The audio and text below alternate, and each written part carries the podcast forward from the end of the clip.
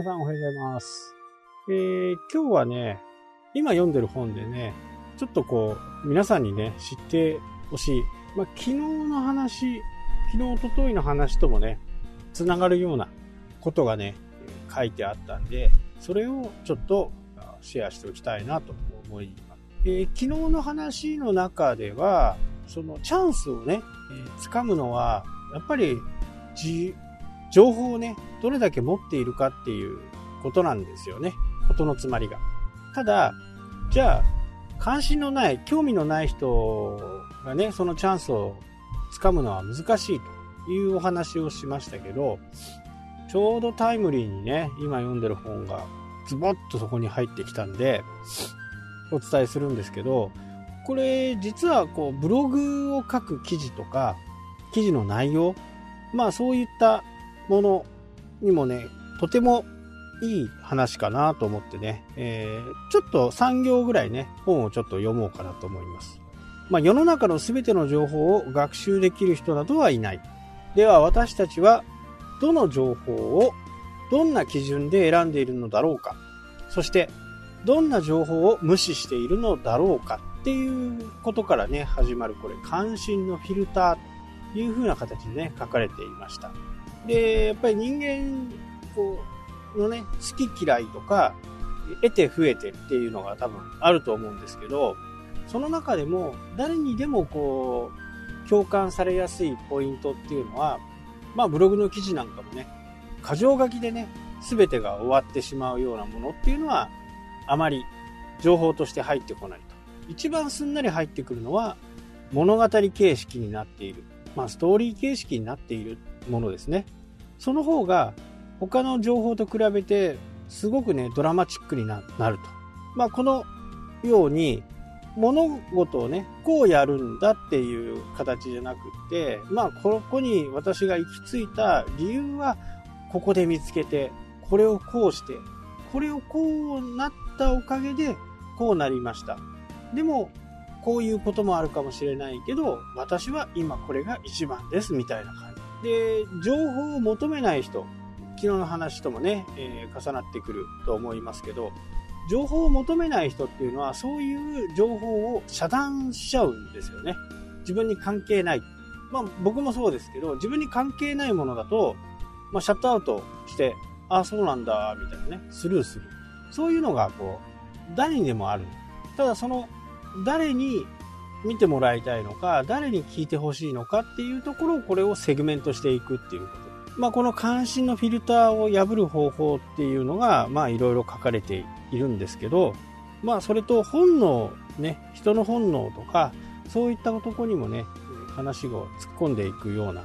本でした。まあ、ずっとね、書かれているんで、まあ、そこをね、読んでいくのは、まあ、あんまりね、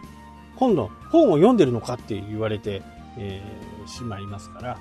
それはまたね、あの、ブックレビューか何かで、いつの日かやれればいいかなと思います。で、ニュースとかね、まあ、ニュースでよく見られる、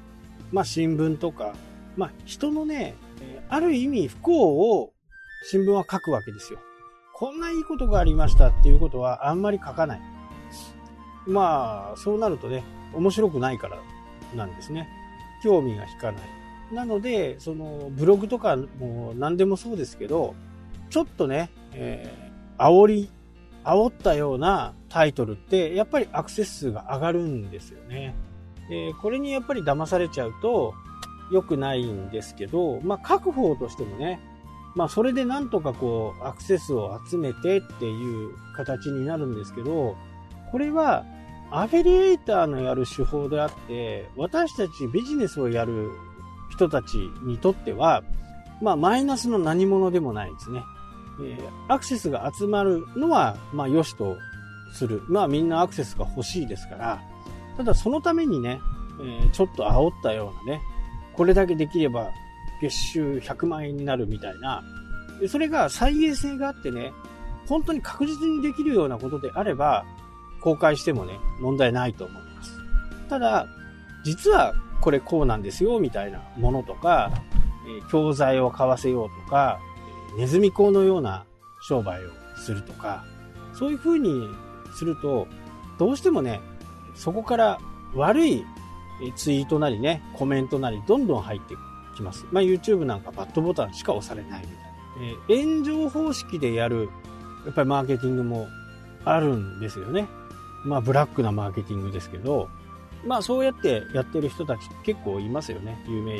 人でもね。有名 YouTuber でも。そういったものは私たちはやっちゃダメなんですけど、ただ関心が高くなる、一般的に関心が高くなるっていうのは、えー、やっぱり事故とかですね、えー、もう日本ではね、もう頻繁に起きてる地震とか災害とか、そういったものをワイドショーとかでずっと流れてるじゃないですか。ああいったものって、すごくね、アクセス数、まあテレビで言うと視聴率、これね、あ、上がるんですよね。このね、この正しい言い方なのかわからないですけど、恐怖本能っていうのがあるんですよね。自己防衛をするために恐怖本能っていうのが人間の中にはあって、まあそこをね、えー、書き立てる。まあそれが今のメディアの、えー、仕事かなとは思いますけどね。だからメディアも自分たちでね、え、しっかりこう見見分けなきゃなダメだっていうことです。このね、やっぱり恐怖本能を書き立てられて、ああ、そうなんだ、そうなんだっていう風な形でね、えー、今回の安倍さんの問題でも、一般的にね、会社をやっていれば、その、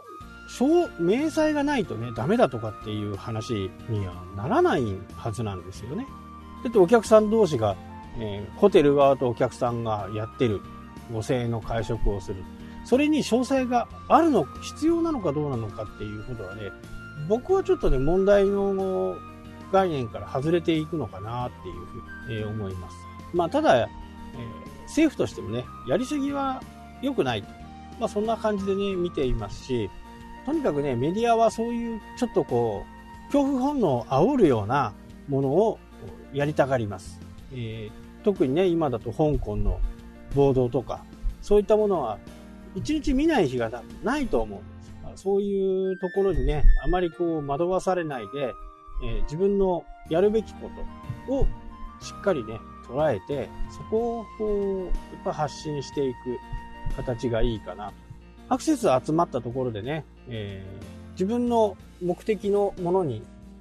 着地させることができなかったらあまり意味がないので、まあその辺をね、ちょっと注意してやってほしいなとは思います。はい、というわけでね、今日はこの辺でいきたい。と思います。それではまた。来たっけ